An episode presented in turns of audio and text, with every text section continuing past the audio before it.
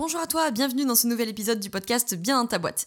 Aujourd'hui, je te retrouve avec un épisode pour te parler des dessous de ma méthode d'accompagnement. C'est un épisode qui m'a été inspiré par euh, Sonia, euh, dont tu retrouveras le lien euh, dans la description pour découvrir son profil qui est mon petit cerveau annexe, enfin mon gros cerveau annexe, et qui, il y a un mois, un mois et demi, à plusieurs semaines là, euh, m'a posé cette terrible question lors d'une séance de coaching où, c'est elle qui me coachait du coup, en me disant quelle est la méthode d'accompagnement bien dans ta boîte. Et si tu veux, je suis restée un peu con parce que moi j'étais en mode en fait moi je, tu sais dans le marketing on entend souvent ce truc il faut prendre une méthode machin. Je disais mais moi j'ai pas de méthode en fait. Euh, je, je, ce n'est pas ma vision de l'accompagnement de dire séance 1 tu fais ça séance 2 tu fais ça séance 3 tu fais ça. Je préfère l'équifinalité des systémiciens et, euh, et, de personnaliser à 100% mes accompagnements. Donc euh, j'ai pas de méthode. Voilà bon. Et bon Sonia me dit oui bon ok je comprends bien mais mais concrètement Comment tu fais pour amener tes clients d'un point A à un point B? Bon. Donc, je me suis penchée sur l'exercice en question et je me suis dit que ça pourrait être intéressant de te le partager, soit si tu souhaites découvrir davantage euh, mes accompagnements et la méthode du coup qu'il y a dessous, je te mets le lien dans la description si tu veux atterrir sur la page du coaching holistique sur mesure, euh, et ou si tu veux voir un petit peu comment moi en tant qu'accompagnante, j'ai décortiqué ma méthode, si toi-même tu es un professionnel de l'accompagnement, que tu sois coach, thérapeute ou consultant, consultante, etc. Et que finalement, tu, ça fait peut-être des mois ou des années que tu accompagnes et tu as des bons résultats, mais en fait, tu sais pas vraiment ce que tu. Enfin, tu sais pas vraiment ce que tu fais, j'exagère, mais, mais voilà, t'as pas décortiqué cette méthode. Parce que moi, forcément, on me parle de méthode, ben, ok, t'as les outils, mais en fait, les outils, j'en ai déjà parlé 20 000 fois, c'est 8% de la réussite du travail d'accompagnement. Donc, la vérité, c'est que ce qui aide tes, tes bénéficiaires, c'est pas tes outils. Hein. Alors, je te parlerai des outils, mais j'en parlerai en dernier.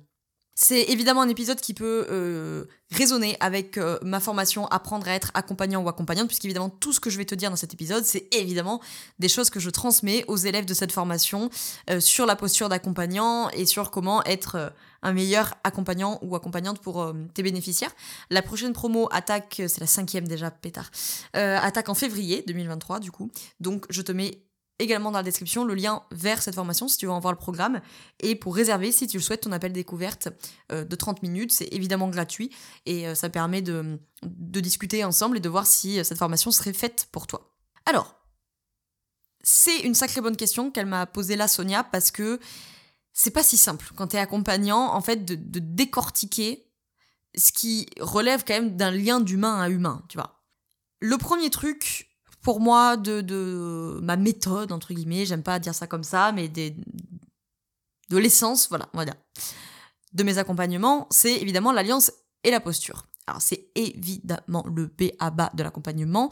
Je pense que si tu écoutes mes podcasts régulièrement, tu n'en peux plus de m'entendre parler d'alliance et de posture parce que j'insiste tout le temps là-dessus. Pour autant, il y a quand même un grand nombre de praticiens qui ne sont pas formés à la posture et à comment créer et nourrir de l'alliance avec leurs bénéficiaires, alors qu'on ne le répétera jamais assez, que les études montrent que 80% de la réussite d'un travail d'accompagnement se joue dans l'alliance. De mon côté, je pense que sans aucun doute, bienveillance est le mot que je retrouve le plus souvent dans les témoignages d'accompagnement. Ces qualités de posture et d'alliance, pour moi, elles sont indispensables dans les accompagnements, et donc elles sont évidemment indispensables dans mes accompagnements. C'est clairement pour moi le plus important, parce que c'est eux qui me permettent de tout réceptionner sans aucun jugement bien sûr, et surtout sans aucune panique, qui est souvent un problème pour les accompagnants. Hein. Je, je, peux tout réceptionner sans paniquer, parce que j'ai confiance évidemment en mes clients et clientes, et parce que j'ai confiance en ma posture en fait. Donc c'est ce qui me permet de tout réceptionner sans jugement, sans panique, c'est ce qui me permet de sortir la bonne question au bon moment, de respecter les silences et les temps de process de mes bénéficiaires, d'observer le sujet qu'il faut creuser, éventuellement d'identifier qu'il y a parfois un sujet qui est plus profond et qu'il faut aller gratter, etc. Le deuxième dessous, entre guillemets, la méthode d'accompagnement, c'est le focus sur ce qui fonctionne bien. Ça, c'est un truc que mes clients et clientes m'ont souvent fait remonter. Des formations de psychologie positive, évidemment, mais clairement, les techniques de recadrage positif, de focus attentionnel et de connotation positive, ça aide énormément mes clients. Je te fais pas un point sur le charabia que je suis en train d'utiliser. Si ça t'intéresse, c'est des points qu'on creuse dans la formation Apprendre à être accompagnant ou accompagnant, dont tu as lien en description. Alors évidemment, il n'est jamais, jamais, jamais euh, question dans mes accompagnements de nier ou d'éviter les difficultés. Hein. Au contraire, je sais que j'en demande beaucoup à mes bénéficiaires et que ça les challenge beaucoup, euh, tout, tout, ce travail-là. Mais Gardez aussi en vue tout ce qui fonctionne bien, tous les progrès, c'est hyper important. Quand on suit un travail d'accompagnement, on se rend pas toujours compte qu'on avance et qu'on progresse. C'est normal, hein, euh, demain tu fais une rando, euh, quand tu es arrivé au sommet de la rando, tu te rends compte de tout le chemin que tu as fait. Quand tu es sur le chemin, tu te rends pas compte. Donc c'est aussi très important de refocus sur ce qui fonctionne bien, parce que nous autres praticiens en tout genre, on participe au focus sur ce qui va mal. Puisqu'avec nos questions, on oriente parfois, évidemment sans le vouloir, mais le client vers tout ce qui fonctionne mal ou vers tout ce qui pose problème, puisqu'on va constamment interroger ce qui pose problème. Donc, c'est un point que mes clients clientes me remontent souvent. Chez bien ta boîte, on ne perd pas de vue ce qui fonctionne bien et on l'utilise pour aller mieux parce qu'on va pas réinventer la roue, qu'il y a déjà des choses qui fonctionnent bien, il y a déjà des ressources, il y a déjà des forces, il y a déjà des qualités. Donc autant pérenniser et intensifier ce qui fonctionne bien ça va nous aider à, traverser cet accompagnement avec déjà un plus de sérénité, parce que si on est toujours en train de dire, alors ma mère ça va pas, mon mari ça va pas, mon boulot ça va pas, mon patron ça va pas, c'est un truc à, devenir chef quand même. Hein. Le troisième dessous de mes accompagnements que je voulais partager, c'est ouvrir et flexibiliser le champ des possibles. Attention, alerte, jargon. c'est du blabla, mais en fait, ce que je vais faire, c'est que je vais te citer Moni El Kaïm pour exprimer ma vision de l'accompagnement à ce sujet parce qu'il le fait merveilleusement mieux que moi. Je cite Mon but, sous-entendu de praticien, mon but n'est pas tant de faire apparaître telle ou telle vérité que de favoriser l'apparition d'autres représentations et vécus du réel, plus souples et plus ouverts. J'ai rien de mieux à dire que ce qu'Al-Kaïm dit à ce propos. C'est ma vision de mes accompagnements. Je n'ai pas de solution miracle à vous proposer. Je ne suis pas un gourou. C'est clairement pas chez bien dans ta boîte que tu vas te faire allécher par un marketing qui te promet de devenir riche en 10 minutes ou de exploser toutes tes croyances limitantes en deux semaines ou de découvrir toutes tes parts d'ombre en 40 secondes. J'ai même pas envie en fait d'épiloguer sur le caractère plus que flou euh, de ces formulations, ni de la nature promptement euh, impossible des résultats. C'est qu'en fait, au-delà de ça, je ne peux rien permettre de tout ça. Moi, je connais mes outils et mes méthodes, c'est mon travail de praticienne, mais le changement, la transformation, le chemin, c'est vous qui le faites. Moi, j'ai pas de solution miracle à vous vendre, j'ai pas de vérité. Je n'ai aucune leçon de vie à vous transmettre. Mon travail, c'est que vous repartiez plus flexible qu'avant. C'est-à-dire en vous rendant compte que la situation que vous vivez n'est peut-être pas si rigide que ça, n'est peut-être pas si insoluble que ça, qu'il y a des solutions que peut-être vous n'aviez pas vues ou pas envisagées, que vous n'êtes pas autant sans ressources que ce que vous le pensiez, et que vous n'êtes pas dans l'incapacité de mobiliser ces ressources. Ça, pour moi, c'est mon travail d'accompagnante. C'est pas de changer votre vie. Il y a que toi qui va la changer ta vie. C'est un peu bateau ce que je dis là, mais c'est vrai en fait. Hein. C'est mon travail, c'est pas mon travail, c'est d'autonomiser le, les bénéficiaires. Ok, c'est de vous rendre autonome responsable. Ça ne vous rend pas autonome et responsable de vous dire moi je sais et toi tu suis. Moi je sais, j'ai des réponses, j'ai des solutions, j'ai des vérités et toi tu me suis. Parce que si moi je sais et que toi tu suis, le jour où moi je suis plus là, toi tu fais plus rien. Et parce que ça serait extrêmement un immense manque d'humilité que de dire que moi je sais. Je ne sais pas. je sais mes outils et mes méthodes. Mais tu sais ta vie, tes choix et ce qui te fait du bien. Donc on est dans une posture horizontale. Donc moi, mon job, c'est que vous repartiez plus autonome en termes d'outils, en termes de, de, pensée, en termes d'émotion. Parce qu'évidemment, le but, c'est que vous ayez plus besoin de moi quand même. que vous repartiez plus responsable, c'est-à-dire au sens littéral en capacité de donner une réponse, responsable, en capacité d'apporter des réponses à ce que vous vivez, plus flexible et plus ouvert qu'avant. Repartir en se disant finalement, c'est pas si rigide, c'est pas si fermé, c'est pas si euh, simple au sens, c'est pas si uni-réponse, on va dire ça comme ça, et que vous repartiez, voilà, plus flexible, plus ouvert. Finalement, c'est peut-être pas si rigide. Finalement, il y a quand même des solutions que j'avais pas vues. Il y a des outils que je connaissais pas. Il y a des ressources que je ne soupçonnais pas. Et il y a des ressources que je, voyais, mais que je me sentais incapable de mobiliser. Et finalement, je suis capable de les mobiliser. Une quatrième grande force de mes accompagnements, selon moi, c'est euh, un énorme, énorme socle théorique. Euh, je pense que c'est un truc qui revient souvent de mes clients-clientes, et notamment quand j'ai fait des interventions dans le milieu euh, de la formation, etc., bah, forcément, c'est le bagage théorique et universitaire qui est le mien. Je pense sincèrement que faire des études n'est absolument pas gage d'intelligence, de performance, d'utilité ou quoi que ce soit. Loin de là. Loin de là.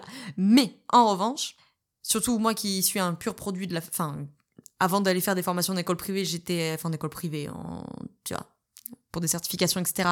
J'étais un pur produit de la fac. Et c'était quand même très théorique, hein, on va pas se mentir. Donc, je crois que beaucoup de théories seules, euh, ça mène pas à grand-chose. En revanche, je crois que la théorie, elle est quand même indispensable pour pratiquer. Et je crois que souvent, ça manque aux praticiens qui sont pas passés par des gros cursus. Euh, qui soient des cursus de fac ou que soit des cursus d'école, par exemple des écoles de sophrologie, de médecine je ne sais quoi, mais qui durent plusieurs années. Je dis pas du tout que c'est indispensable, pas du tout. Mais je pense que si tu l'as pas vécu, il faut aller chercher de la théorie ailleurs. Et c'est un gros point que je, je, je, veux transmettre dans le programme Apprendre à être accompagnant ou accompagnant. C'est pour ça que la première journée, c'est que de la théorie. Alors il y en a d'autres moments de la théorie. Mais c'est important, la théorie. Pourquoi? Parce que ça permet de pouvoir, entre guillemets, presque toujours répondre quelque chose aux bénéficiaires de l'accompagnement. Même si parfois, bien sûr, vous allez réorienter vers des, les professionnels qui sont compétents parce que c'est pas votre domaine. Mais, et d'ailleurs, ça permet de bien réorienter. Voilà. Mais ça permet que, forcément, plus tu connais ton sujet, moins t'es paniqué, moins tu te retrouves, excuse-moi l'expression, comme un con. Et surtout, moins tu laisses le bénéficiaire sans réponse. Il faut qu'il te fasse confiance. On peut pas avoir réponse à tout, loin de là. Ouais, évidemment, éminemment plein de sujets sur lesquels je, je suis pas calée.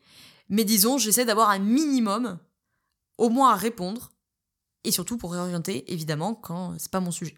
Et surtout, surtout, surtout, cette théorie, elle permet, tu vois, moi je la vois un peu comme une espèce de base sécure, comme un socle. Plus ce socle, il est solide, il, est une référence, plus tu peux t'en éloigner. Et donc tu vas pouvoir quitter ce socle de théorie pour aller explorer dans l'accompagnement les perches qui sont tendues par ton bénéficiaire. Tu peux t'éloigner de cette théorie, tu peux te laisser aller à de l'intuition, à, à, d'autres choses, parce que tu sais que tu peux rapatrier cette base sécure à chaque instant. Quand la théorie, elle est assez forte, elle est, selon moi, un socle nécessaire pour permettre autre chose. Ça va être très compliqué de se détacher de tes outils et d'être dans l'intuition et dans le flow quand t'as pas la théorie suffisante à la base. Et évidemment, ça permet aussi un bon dialogue avec les confrères et les consoeurs d'autres disciplines, parce que vous allez parler le même langage, parce que tu donnes quand même une sensation de maîtriser ton, ton truc, et parce qu'on se base sur un référentiel commun, même si on n'est pas toujours d'accord sur les, les, théories et les hypothèses, mais au moins on parle voilà, le même langage. Le cinquième, et pour moi c'est le plus important, dessous, entre guillemets, de mes accompagnements, c'est d'écouter tout ce qui n'est pas dit. Ça, c'est sûrement un des points les plus importants, peut-être le plus important avec l'alliance et la posture, mais c'est quelque chose que j'ai appris pendant des années de fac et que je prendrai toute ma vie et que je m'évertue à transmettre dans, dans la formation euh, Apprendre à être accompagnant ou accompagnante, c'est d'écouter tout ce que le client ou le patient ne dit pas. Ça passe bien sûr par l'écoute des silences, ça passe bien sûr par l'écoute du non-verbal, ça passe bien sûr par l'écoute de son corps, ça passe bien sûr par l'écoute du psychosomatique et des symboliques du corps, mais ça passe aussi par l'écoute du vécu actuel non raconté par le bénéficiaire. Tout ce que le vécu actuel de mon client manifeste de tout ce qui n'a pas été dit dans son système familial, travail, couple, etc. et dans son histoire individuelle. Je te répète euh, ma dernière phrase là. Soyez attentifs à tout ce que le vécu actuel de vos bénéficiaires manifeste de tout ce qui n'a pas été dit dans le système et dans l'histoire individuelle. Par exemple, avec le transgénérationnel tout ce que le transgénérationnel n'a pas dit et que le vécu actuel de ton bénéficiaire dit à leur place. Sous-entendu à leur place des générations précédentes. Tu vois ce que je veux dire? Ça, c'est hyper important parce que surtout quand, pour ceux qui m'écoutent et qui accompagnent entre guillemets par la parole, c'est-à-dire les coachs, euh, les psys, évidemment, beaucoup de thérapeutes et les consultants, c'est évidemment moins vrai pour ceux parmi vous qui écoutent qui peuvent être peut-être euh, ostéopathes parce qu'évidemment vous, vous travaillez, euh, ostéopathe, yoga thérapeute, etc., parce que vous travaillez avec le corps mais surtout pour ceux qui travaillent principalement avec l'outil verbal, par la parole et le langage, faut pas s'enfermer à ça, quoi, parce que bah, vous le savez, hein, la majorité de la communication, elle est dans ce qui est non-verbal. Alors évidemment par le non-verbal, évidemment par la position du corps, mais il n'y a pas que ça, il y a les symboliques euh, des, des, des, symptômes, il y a la symbolique des, des silences, les moments où, est que, où les silences arrivent, les sujets sur lesquels les silences s'imposent, sur lesquels la voix tombe, par exemple. Et bien sûr, voilà, tout ce qui n'a pas été dit dans le système du bénéficiaire ou dans les systèmes qui l'ont précédé, par exemple dans le système familial, tout ce qui n'a pas été dit et que son vécu actuel dit entre guillemets à sa place. Par exemple, euh, les doubles contraintes, euh, par exemple le, transgénérationnel, la psychogénéalogie, par exemple les violences, par exemple les schémas répétitifs, hein, les répétitions de schémas. Tout ça, c'est des choses qui vous dira peut-être pas, mais c'est des choses que son vécu vous dit de tout ce qui n'a pas été dit et donc qui n'a pas été conscientisé et euh, l'inconscient a bonne mémoire. Et puis, bon, évidemment, à la fin, je vais quand même parler de mes outils, bien sûr, que mes outils y font. J'en parle en dernier parce que les outils, c'est 8% en moyenne de la réussite d'un travail d'accompagnement. Donc, euh, bon, c'est important, mais enfin, clairement, c'est pas la priorité hein, quand on est un professionnel de l'accompagnement, puisque la priorité, c'est la posture. Je le dirai jamais assez. Mais bon, les, les, outils, euh, ils font un petit peu. Ils font un petit peu quand même. En tout cas, ils viennent aussi teinter nos, nos, visions des choses, nos spectres de lecture des problématiques, euh, les confrères et consoeurs avec lesquels on, travaille, etc. Alors dans mes outils, je pense que beaucoup d'entre vous les connaissent. Euh, je t'en refais un petit point. Moi, ce qui m'importe le plus, c'est la vision holistique et systémique de ce qui se passe. Hein, moi, j'aime bien les lectures globales. Parce que je suis pas, clairement, je suis pas une spécialiste. C'est-à-dire, je suis pas quelqu'un qui a étudié un sujet et qu'il a bouffé en long, en large en travers. Moi, je suis un bon profil généraliste, c'est-à-dire que je connais beaucoup de choses qui me permettent de bien réorienter, qui me permettent de faire de bonnes prises en charge holistiques, qui me permettent d'avoir creusé deux, trois de ces sujets beaucoup plus loin. Mais je ne suis pas comme certains de mes collègues. Je pense à, Jen, par exemple, mon amie euh, naturopathe, je te mettrai le lien dans la description. Euh, Jen, c'est vraiment ça, tu vois, elle est euh, conseillère en naturopathie, en gynécologie. Donc elle, vraiment, elle a, attrapé le sujet et c'est une bête, quoi. Genre, elle, elle, maîtrise hyper bien ce sujet de la gynéco naturopathique. Moi, je suis pas une spécialiste. Il y a des sujets que je connais vraiment très bien dans, le, dans certains domaines, notamment plutôt côté euh, mental, entre guillemets, côté, côté psycho et, euh, et en énergétique. Mais euh, j'ai plusieurs outils. Donc, dans ces outils, il y a évidemment la psychologie au sens large, puisque ça a commencé avec la fac de psycho, évidemment. La psychologie positive, dont je suis certifiée la psychologie systémique à laquelle je suis formée, notamment pour les aspects relationnels, pour les questions de couple et pour les questions familiales, euh, qui est forcément de mes outils préférés, puisque du coup ça rejoint l'holistique, c'est un peu la, la... Je peux pas te dire que la psycho c'est holistique, c'est pas vrai. Euh, la, psycho c'est pas holistique, puisque par définition tu t'intéresses qu'à euh, qu'au prisme cognitivo-émotionnel, tu vois. Mais c'est la version qui s'intéresse au système, donc c'est la version, je trouve, la plus globalistique de la psycho même s'il n'y a pas que ça en psycho qui m'intéresse, mais bon, bref. Euh, je suis formée à l'accompagnement des couples aussi. Euh, le yoga et la yoga thérapie euh, pour les aspects plus physiques et énergétiques, où je suis certifiée pour les deux professorats. Donc, le professorat initial de 200 heures en vinyasa et le 500 heures en yoga thérapie où là-dedans on avait trois branches, on va dire, donc tout ce qui était masculin et féminin sur la question gynéco, sexuelle, énergétique, etc. On avait un deuxième grand axe, entre guillemets, sur le stress et, la prise en charge des maladies longues, comme les cancers par exemple, et un troisième axe sur les maladies ostéo-articulaires et les maladies digestives. Euh, la micronutrition, qui est un outil dont je me sers plutôt pour le physique, alors le stress hein, notamment, c'est une grosse demande, euh, donc ça comme c'est évidemment un sujet que j'ai très souvent, le stress, ça me permet tu vois, de, l'avoir à la fois par l'angle euh, plutôt cognitivo-émotionnel, par l'angle de la micronutrition, par le yoga, etc. Et donc en micronutrition, on peut évidemment mettre des complémentations très intéressantes pour accompagner les, périodes de stress. Euh, et puis, on va dire, alors il peut y avoir plein de sujets en micronutrition qui se relient beaucoup à la yoga thérapie, mais ce que j'ai souvent, c'est les troubles du cycle féminin, euh, côté gynéco, et, et système digestif, évidemment, beaucoup. Et là, je suis aussi en cours de formation en naturopathie de la grossesse. Voilà. Donc ça, c'était pour refaire le point sur les outils. Alors évidemment, après, en psychologie, c'est... Je ne te ferai pas le détail, c'est juste interminable euh, la liste d'outils, même si euh, dans les grandes dominantes, pour moi, c'est clairement la psy humaniste, avec euh, la psy positive, la etc. Et, et la systémique, évidemment. Voilà pour cet épisode, j'espère qu'il t'a plu, j'espère que ça a pu euh, t'intéresser et que peut-être ça t'aidera à décortiquer aussi euh, qu'est-ce qui te permet d'amener tes bénéficiaires d'un point A à un point B. Peut-être qu'il y a des choses qui, qui résonnent euh, avec, avec ce que je t'ai raconté là. Peut-être que toi c'est tout autre chose, bah, très probablement ça sera différent parce que chaque praticien a quand même sa sa petite sauce interne, on va dire ça comme ça, même si on est formé à des techniques, même si on est formé à des outils, même si on est formé à des techniques de relance d'entretien, ce qui fait un bon praticien, encore une fois, c'est l'alliance. Donc finalement, ce qui fait un bon praticien, c'est d'avoir ces 20% de base solide et ces 80% d'alliance qui, qui, qui, ont aussi un socle théorique, mais qui passe aussi par un lien d'humain à humain et la place aussi à l'intuition, ressenti, euh, à l'échange, etc. Bon, ça c'est, tu vois, c'est le langage humaniste qui parle. J'espère que cet épisode t'a plu. Si c'est le cas et que t'es sur Apple Podcast, n'hésite pas à laisser 5 étoiles, un petit commentaire. Ça me fait plaisir, ça prend deux secondes, c'est gratuit et ça m'aide à faire connaître le podcast. Et je les lis tous, je peux pas vous répondre sur Apple, mais je les lis tous. Et n'hésite pas bien sûr à partager cet épisode sur les réseaux sociaux s'il t'a plu ou à le partager directement à quelqu'un autour de toi qui pourrait euh, être intéressé par cet épisode. Tous les liens sont dans la description pour euh, la formation apprendre à être accompagnant, accompagnante, pour le coaching sur mesure, bref, tout ce que j'ai évoqué dans l'épisode. Je te souhaite une très belle journée ou une très belle soirée selon quand tu m'écoutes et surtout, je te souhaite d'être bien dans ta boîte. Ciao ciao